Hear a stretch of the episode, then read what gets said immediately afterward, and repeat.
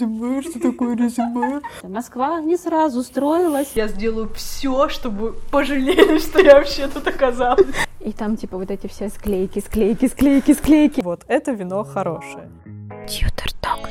Всем привет! Это подкаст Tutor Talk. Здесь мы обсуждаем самые популярные запросы, с которыми студенты обращаются в тьюторскую службу, а также делимся своим опытом и полезными лайфхаками. Меня зовут Рита, я начинающий тьютор, а также гид по студенческим активностям в университете. Я Полина, я три года в тьюторстве и до сих пор не могу сама определиться, тьютор я или дизайнер, но я считаю, что это нормально. А меня зовут Даша, я тоже третий год в тьюторстве, но я могу тьюторить еще и на английском. Тьютор ток.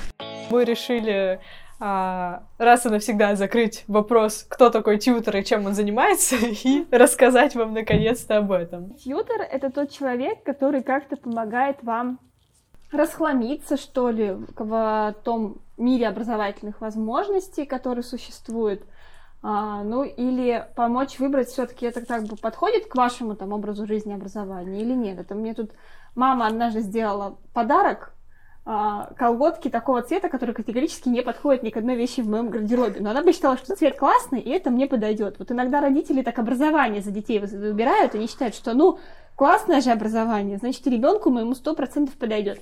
А вот они у меня лежат уже три года, и я, честно, мне их как-то и выкинуть. У них даже этикеточка, знаете, не отклеена из коробки. Ну, то есть я их даже ни разу не доставала.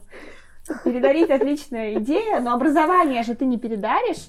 И вот тут, наверное, нужен тьютер, тот человек, который поможет тебе как-то разобраться, что для тебя важно, а что подходит к чему-то чужому гардеробу, да, а, какой какое образование действительно в будущем там принесет пользу и будет во что-то конвертироваться и перерабатываться, а какое, ну, там просто сиюминутная радость какая-то.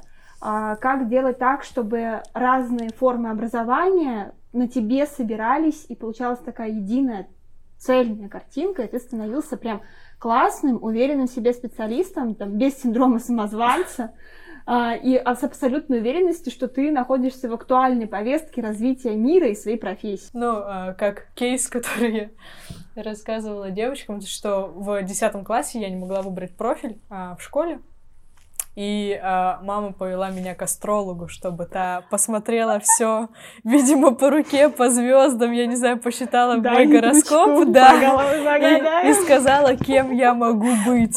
Вот, и, ну, а надо было вести к тьютеру, но мама таких модных слов еще не знала, когда я была в 10 классе, вот, поэтому... А мы же тоже строим карты, только образовательных интересов, раскинем. Образовательная карта будет счастливой. Ну, то есть я узнала, что у меня могут быть э, проблемы с поджелудочной, а кем быть я не узнала. Ну, вот итог. Тьютер-ток. Ну, кстати, тут еще такой, наверное, момент, что тьютерство ассоциируется с тем, что, ну, я так проходил тест на профориентацию, зачем мне тьютер? Тесты на профориентацию, они же всегда основаны на том, какой опыт у нас есть. Ну, да.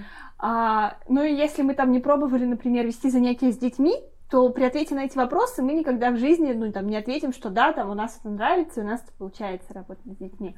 А тьютер, он в этом плане немножко оторван от этого всего, он любую твою гипотезу себе готов вместе с тобой проверять. Ну, то есть там, я считаю, что я буду классным тим-лидом. Ок, давай придумаем команду, в которой ты сможешь попробовать себя тим-лидом.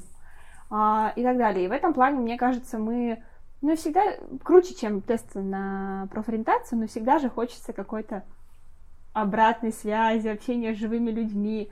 Uh, ну, это всегда очень дорогая услуга, когда есть личный контакт с человеком. Благо у нас в университете тьюторство — это бесплатно, да. и записаться на консультацию можно только платя своим временем и своим желанием двигаться и развиваться. Развиваться. Работа с тьютором — это как в ресторане дегустационное меню, короче. Да. Дегустационное меню жизни. Звучит крайне высокопарно, но крайне претенциозно, но мне кажется, это очень в точку. Ну да, и как бы условно сомелье, он же тебе не может сказать, вот это э, вино точно да, а вот это точно нет, потому что это чисто его вкусы и чисто его предпочтения. То же самое, как родители говорят, что, э, ну, условно, иди там на информатика, IT-сфера это сейчас популярно, там, перспективно, ты точно без работы не останешься, вот, это вино хорошее. Вот, а студенту очень нравится, я не знаю, та же самая экономика, и, ну, во вкусах, условно, они не совпали, и вот он четыре года давится этим кислым вином, от которого балдеет его мама, и... Ну, а смысл? Мне кажется, самое плохое, что могут сделать родители для детей, это, ну, решить за них, э, какое образование для них действительно нужно и подходит, и правильно. Это Тьютер Ток. Короче, я хочу обсудить э, ту проблему, с которой чаще всего обращаются в этом году студенты. Я не знаю почему, может, потому что дистанционка так по голове ударила. Ну, вполне возможно. А, и называется она «Не там учусь». А, очень много студентов разных курсов. Есть те, кто учился два месяца, есть те, кто а, уже начал писать диплом и, или не начал, но должен был начать. И вдруг решил, что поступил не туда, не сам выбирал направление подготовки. А, ну, давайте начнем, наверное, от самого важного. У вас было ощущение у кого-нибудь про то, что вы поступили не туда? Э, у меня было ощущение, что я вообще не понимаю, куда я поступаю, потому что я по профессии HR-менеджер, вот, и для меня, вот, если вы сейчас такие, кто, вот я тоже поступила с э, вопросом «кто?», но я поступила. Несмотря на то, что я хорошо сдала ЕГЭ, вот, и у меня как бы э, была вариация, куда можно, вот, ну, я как в общем, я поступила наугад, и попала под, прям считаю, стопроцентно, то есть я реально с кайфом отучилась все четыре года, но я понимаю, что я бы не смогла учиться, если бы мне не нравится, потому что, ну, действительно, выполнять задания, там, готовиться к экзаменам, и если ты не получаешь какого-то удовольствия от того, что ты делаешь, ну, то для меня, например, это вообще невозможно. Ну, я бы перевелась, мне кажется, если бы я поняла, что это все, это, от этого нет никакого удовольствия.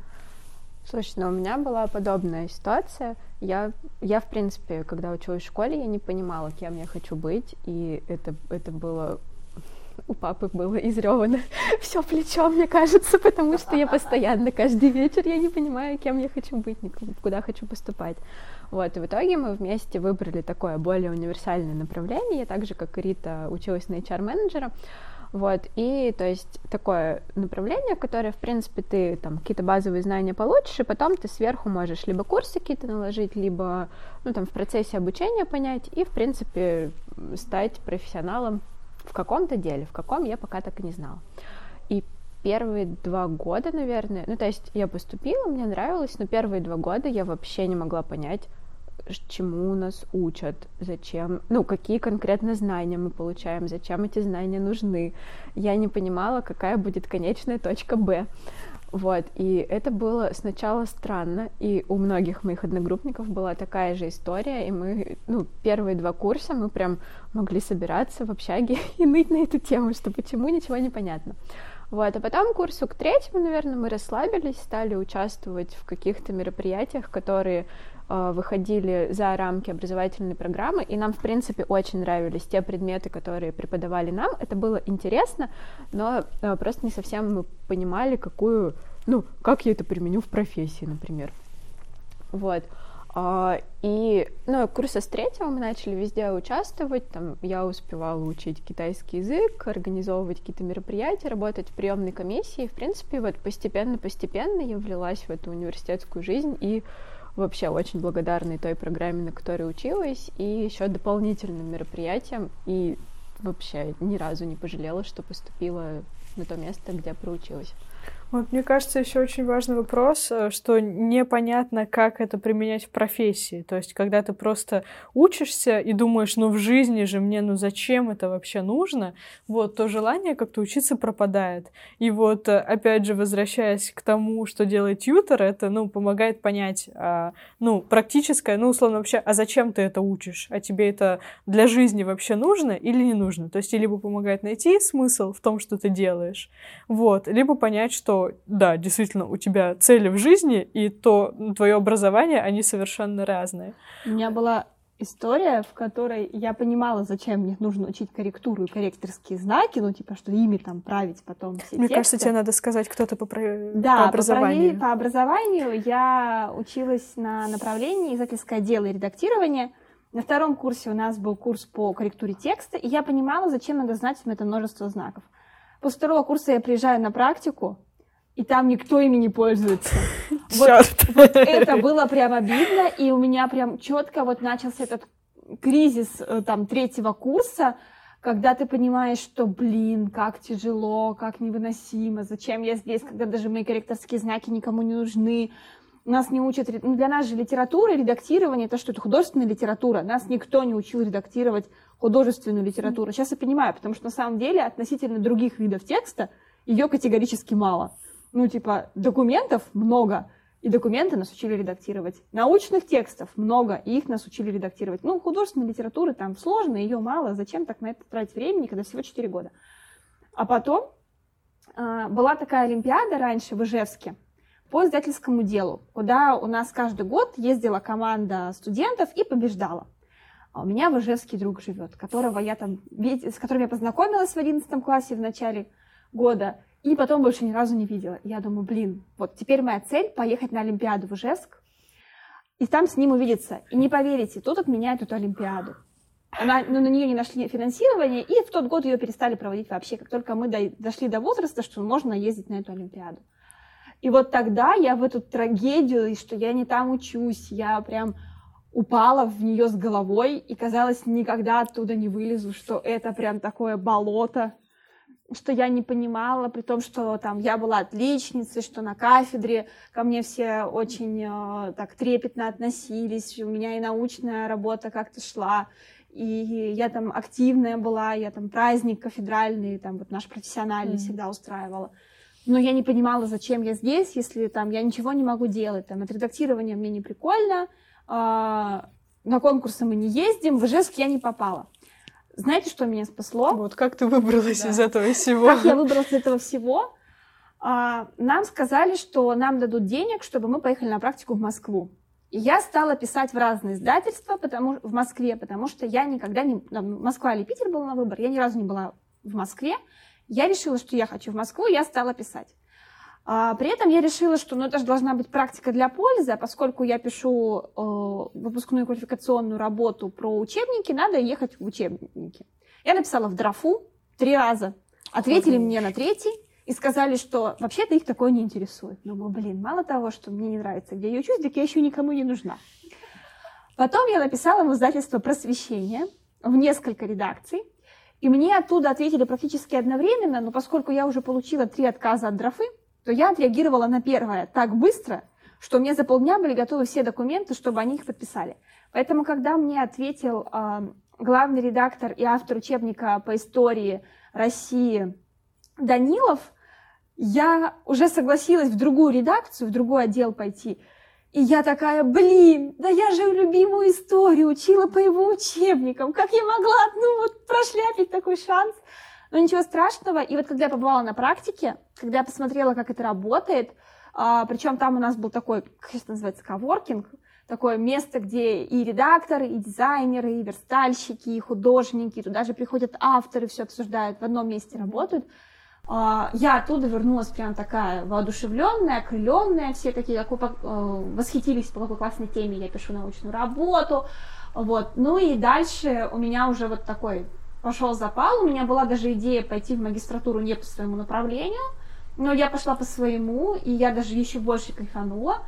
Но там мне удовольствие стало приносить уже то, что я э, в профессиональное сообщество вошла, что я общаюсь с реальными практиками. И мне кажется, что у многих студентов у наших есть такая проблема. Они только учатся, и у них нету людей из практики, которые вместе с ними обсуждают их рост, их развитие. И от этого становится как-то скучно, как вы считаете? Ну, то есть э, ты смысл в обучении нашла через то, что ты попробовала на практике вот то, то, ради чего ты учишься условно, и дальше уже осознанно училась, потому что понимала, что да, вот эти знания мне там нужны. Ну, скажем так, я сделала первый шажочек, потому что понятно, что это не все сразу случается, там как в это, Москва не сразу строилась, вот ваше ощущение себя в профессии строится не сразу, и мое тоже. Это точно. Потому что потом я съездила на книжную ярмарку, где встретилась со всеми первыми лицами книгоиздательского бизнеса и книгоиздательской такой культуры в стране. И там я еще больше да, влюбилась в то дело, э, в издательское дело. Вот. э, И в этом плане это такой долгий путь, мне кажется, где надо планировать, ну, И, Ну, быть, и быть готовым к Да. тому, что, может быть, не с первого раза выстрелит, не с первого раза понравится, но при этом постараться найти еще какие-то места, где это Ну зацепит. да. То есть у нас Дашей, например, за что мне очень нравилось э, наше направление э, управления персоналом, да. А, то, что у нас с первого курса, ну как, практики обязательно начались со второго курса, и это уже рано, но а, можно было выйти с первого курса, то есть э, нам сказали, что мы можем договориться, э, и я сказала, да, пожалуйста, я хочу, боже мой, вот, и была просто супер э, мечта попробовать. Ну, в общем, я хотела работать в Газпроме, э, и я попробовала там пройти практику. Вот, ну, вернее, я прошла там практику, я ну, была в полном восторге. И вот а, если первый курс, первый, наверное, год я вообще, ну, как, слабо я отучилась целый год и все еще не понимала, кто такой HR-менеджер. Вот, то пройдя практику за две недели, я такая, а, так Вот. Ну, то есть, а, понятно, что я не все направления там охватила, чем я в целом могла заниматься по, после того, как получу диплом, но вот какую-то часть вот этого спектра я попробовала, я посмотрела, как люди в нем работают, и потом уже пришла на второй курс такая, типа. Судя по нашим с Ритой истории, главный, ну, такой важный шаг — это а, обнаглеть и прийти куда-нибудь на практику в крутое место. Это Чутерток. Круто, что ты мечтала быть, ну, меч- мечтала о месте практики, то есть, ну, понимала, где ты хочешь работать, потому что моя первая практика пошла, прошла где-то в пожарной части в отделе кадров, где меня учили, как правильно заполнять табель отпусков. Ну, то есть, конечно, там HR-менеджер, нет, точнее так, сотрудник отдела кадры должен, кадров должен это уметь делать, но при этом я прям тогда загрузилась, думаю, «М, нет, не хочу. У меня просто... Я училась в первом лицее имени Александра Сергеевича Пушкина. Вот, и он находится напротив офиса «Газпром нефть Восток», прям через дорогу. И я просто выходила из школы и такая, вот туда, вот там мое будущее. Мне кажется, что вот эта любая проба, любая практика за воду из кулера, даже если там вам не обещают, что... Если вам не нужно проходить, например, практику, но вы понимаете, что это вам внутренне необходимо, решайтесь на это. И еще важный момент, что в моей истории, что в Ритиной, судя по пожарной части и в Дашиной истории тоже, место практики мы находили все себе сами. Потому что, ну, да, у кафедры может быть какой-то там лист, который она предложит, но вот когда вы сами заинтересованы, когда это вы делаете, а не для вас кто-то сделал, это гораздо от- круче, это ощущения такие, типа, блин, я у мамы взрослый. Да, и ты сам понимаешь, что я хочу туда, не потому что мне сказали, а ты вот прям, ну и у тебя больше мотивации, больше заинтересованности в этом, и ну от этого все получается гораздо круче. Тьютер, тьютер, тьютер, ток. И еще, я думаю, у нас э, с Дашей как проблемы самоопределением, как э, мы обе отличницы, и это прям ловушка отличника, когда у тебя все предметы хорошо в школе, ну то есть отлично, точнее, все предметы на пятерке, и ты не знаешь, а что из этого тебе нравится, а что, ну, то есть у тебя все получается, а когда получается, тебе нравится. Вот, и ты такой, мне нравится вся программа, я могу быть кем, ну Кем угодно. Да, ты- да, точно. Да, да, да. кем будет кем угодно. И вот это кем угодно выходит, что да, у папы все плечо исплакано, и такое кем угодно, это никем. А ты сколько предметов сдавала, Ига? М, Ой, это отдельная история. Для следующего подкаста. Я расскажу. Это недолго, но это смешно. В общем, а, я сдавала три предмета, потому что, ну, а, математика, обществознание, русский. И еще, ну, в общем, мы отправили, ну, что э, у нас зауч собрала наши подписи, что мы сдаем эти предметы, а потом через несколько дней моя подружка решила, что она хочет еще сдавать биологию. Но э, зауч была строгая, меня она любила, а, ну, и как бы, а подружка боялась к заучу идти. Я говорю, пойдем к ней вместе, скажем, что мы обе хотим сдавать биологию. Я говорю, типа, мне пофиг, я просто на экзамен не приду, а ты распишешься где надо, и типа, и все. И мы с ней пошли, ну, в итоге, а, в итоге у меня в запасках оказалась эта биология. Я готовилась, что поступать на управление персонала, вот мне а, три вот эти экзамены, и тут я за а, четыре дня до сдачи экзамена по биологии осознаю, что я хочу быть психологом, и что мне не нужно общество знания, мне нужно, мне нужно сдавать биологию. И я четыре дня, я сгоняла в Читай-город, я купила несколько решебников, а, и, короче, я четыре дня учила биологию. Насколько ты сдала? В общем, я пришла на экзамен, а, я сдала ее на 51 или 52 балла. Неплохо. Ну, короче, это было ужасно. Но суть в том, что у ТГУ внутренний проходной по биологии был 55. А я ходила в деканат, разговаривала, можно ли мне, ну, то есть, смотрите, мне хватает суммарно баллов, что? Ну, в общем, нет, мне сказали, можете прийти к нам в следующем году, пересдать биологию нормально. Вот. Ну, и, в общем, я тогда очень обиделась на университет. Ну, прикиньте, это детская логика, типа, обидеться на университет, что ты не поступил. И я решила, что окей, я поступлю на управление персоналом, но я выжму все деньги из универа. я просто вот что могу, я выиграю все стипендии, я съезжу куда только можно. Окей, я буду учиться на этом направлении, но я сделаю все, чтобы пожалели, что я вообще тут оказалась. Короче, не связывайтесь с ней, потому что она в итоге так и сделала. Это Тьютор Ток. Я воспользуюсь тем, что я знаю много про вашу специальность.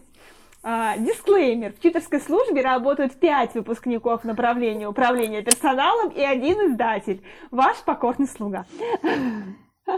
Ну, типа, у вас есть конференция HR Trend, куда приезжают прям самые крутые передовые люди, которые помогают крупнейшим корпорациям выстраивать работу со своими э, сотрудниками.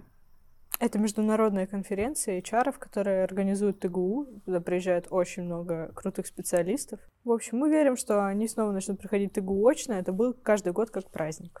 Вот. Для меня таким местом была Красноярская книжная ярмарка. Вы не поверите, насколько я была дерзкая. Четвертый курс. Ну-ка. И я пишу диплом про а, инфографику в школьных учебниках. И попадаю на ярмарку, тема которой электронные или обычные книжки. Ну, типа там противостояние идет. И круглый стол на тему а, учебников как раз, электронные или не электронные. И там сидят спикеры и модератор. Я не понятия не имею, кто они такие. Несмотря на то, что я 4, там, 3 года проучилась уже, я этих имен не знаю вообще. Ну, там, я знаю Галину Юзефович, потому что она в «Медузе» работает, и все. Я подхожу к модератору, абсолютно не представляю вообще, что он из себя представляет, и говорю, а вы знаете, я такой диплом пишу. А, а что, может, что вы про это можете сказать? И он мне говорит, ну, вы напишите мне в Фейсбуке, у меня есть друг, он там главный редактор какого-то отдела по электронным учебникам. И вот эту книжку почитайте. Но у меня там тема чуть поменялась, мне не надо было ему в итоге писать mm-hmm. и как бы спрашивать это. И хотя я очень честно жалею, прям вот жалею, типа, мне сам Александр Гаврилов, он там директор литературной премии «Просветитель», которая научпоп э, премирует всегда. Он такой активный разный деятель, он бывший главный редактор книжного обозрения, ну прям крутой человек. Сказал, пиши мне в Фейсбуке, я тебе найду, кто тебе поможет. А я, ну, типа, струсила. Вот этого делать нельзя категорически. Потому что, ну, человек классный, он сам высказал готовность с тобой сотрудничать, а почему-то ты слился. Тут как бы не то, что у него на тебя времени не хватило, а он сказал, у меня есть да, на тебя время. Да. А ты решил, ну, нет. У меня была подобная ситуация с одной IT-компанией томской, и мы участвовали в конференции просто как волонтеры, там просто, не знаю, грамотки вручать, бейджики раздавать. И в какой-то момент он нас развозил вечером по домам, и потом, ну, я осталась последней, он говорит, ты на кого учишься? Я говорю, ну вот, на HR-менеджера. О, мне как раз такие нужны. Ты практику когда будешь проходить? Я говорю, ну вот, там через месяц уже где-то. Вот, вот тебе мой контакт, моя визитка, приходи ко мне. И я просто побоялась. А сейчас у них международная компания. Слушай, а что тебя тогда остановило? Что как бы, а что я буду писать? Ну да, я подумала, что, ну, наверное, просто ради там какой-то благодарности или что-то. Ну, короче, я почему-то решила, что кому вообще нужны студенты, типа, и не стала писать. Ну, слушайте, а, ну, у давай. меня есть история про то, как я взяла и написала. Это была магистратура, второй курс. А, я хотела пройти практику в компании. Она тоже на, на, наполовину IT, наполовину книжная. Они делают книжки с дополненной реальностью. И она mm-hmm. находится в Туле. Я на одном из таких вот профессиональных сейшенов mm-hmm. а, увидела их, ну, как бы, директоров. SEO это называется нынче mm-hmm. модно. А, вот. И они дали свои визитки, И я подумала тогда, типа, о, было бы прикольно попасть к ним на практику. Проходит время, я им пишу на официальные почты, а мне никто ничего не отвечает вообще. Я оборзела. Я нашла эту визитку и написала ему в WhatsApp. Здравствуйте! Типа, здравствуйте, дяденька, я была вот у вас на такой. Ну, понятное дело, что это я утрирую, что я писала там более официально, я рассказала, про что я пишу диплом, ну, то есть у меня уже были какие-то заслуги, которые я могла представить, я прям так это кратенько себя в 140 символов писала, отправила ему, на следующий день мне пришли список документов, которые надо подать. Шикарно. Тьютер ток.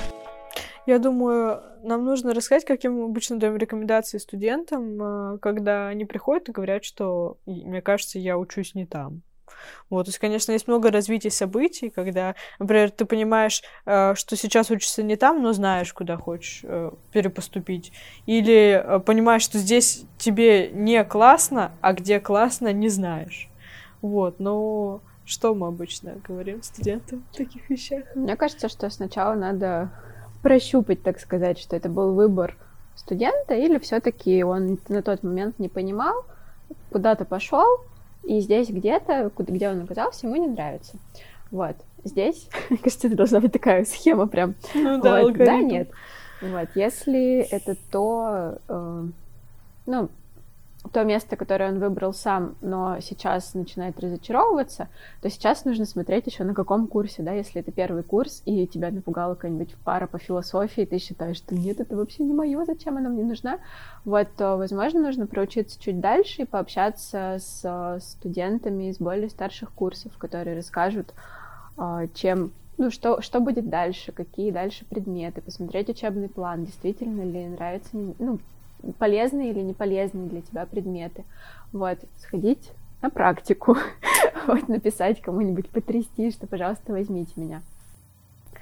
Вот. А если это...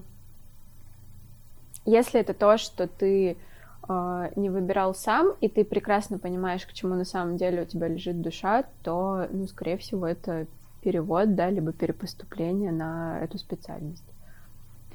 Я еще со студентами составляю карту их интересов. Это такие а, ментальные схемы или круги Эйлера, а, в которых а, они пишут, что им, какие сферы им интересны, и пытаются понять, а, есть ли у этих сфер пересечения какие-то. Вот часто бывает там робототехника и экология интересно. А, при этом... Часто бывает. У меня было три тьюторанта в прошлом году, прям с экологическим таким уклоном, и они все были с одного факультета, и это не ГГФ. Интересно. Вот. А, то есть у них могут быть немножко разные да, сферы интересов. А там на учебу, учеба сама по себе много времени занимает, а все остальное свободно они там отдают на свой интерес. Можно попробовать прям найти такую точку пересечения – и уже от нее понимать вот то место, где ты сейчас учишься, насколько оно ресурсно а, или нет. А, можно также посмотреть, прям, если они никак не пересекаются, можно прям расставить приоритеты и попробовать малюсенькие такие пробные действия, там, не знаю, сходить на практику, пройти какой-нибудь бесплатный онлайн-интенсив на какой-нибудь платформе по обучению, там, анализу данных, а, ну, чтобы пощупать эту деятельность. Или написать студенту там, четвертого курса или первого курса магистратуры, спросить, вот типа, мне интересно твое направление подготовки. Я думаю, может быть, мне стоит на него там перепоступить, перевестись. Расскажи про него. Я однажды так написала студенту Института экономики и менеджмента, который учится на бизнес-аналитике. Так вы не поверите, он мне даже список профессиональных конкурсов скинул. Там просто даже я уже про, про бизнес-аналитику много чего поняла интересного, а, потому что вот он настолько этим живет, настолько этим горит, и когда человек, ты разговариваешь с людьми, которые там... Могут этим заинтересовать. Да, могут этим а, заинтересовать, попробовать, ты уже сам понимаешь. Потому что иногда вот у человека горит, а у тебя на него не откликается и не горит. И может быть это не твое, и может быть, а ты уже собрался отчисляться и переводиться на это направление. Поэтому вот это вот а, для себя на какой-то бумаге, там, на экране планшета показать, что тебе интересно, и попробовать из этого чуть по чуть-чуть, это классно. Тьютер ток. А мне еще кажется, что можно искать э, какие-то междисциплинарные истории, в плане, что часто бывает, что вот там, особенно тех же отличников, это очень часто видно, они там и гуманитарным, и каким-то техническим вещам в одинаковой мере тяготеют, но к одному лишь душа, а к другому, там, не знаю, сданные экзамены. А, можно оставаясь на одном направлении подготовки, искать какие-то междисциплинарные ходы, потому что сегодня на это делается очень большая ставка.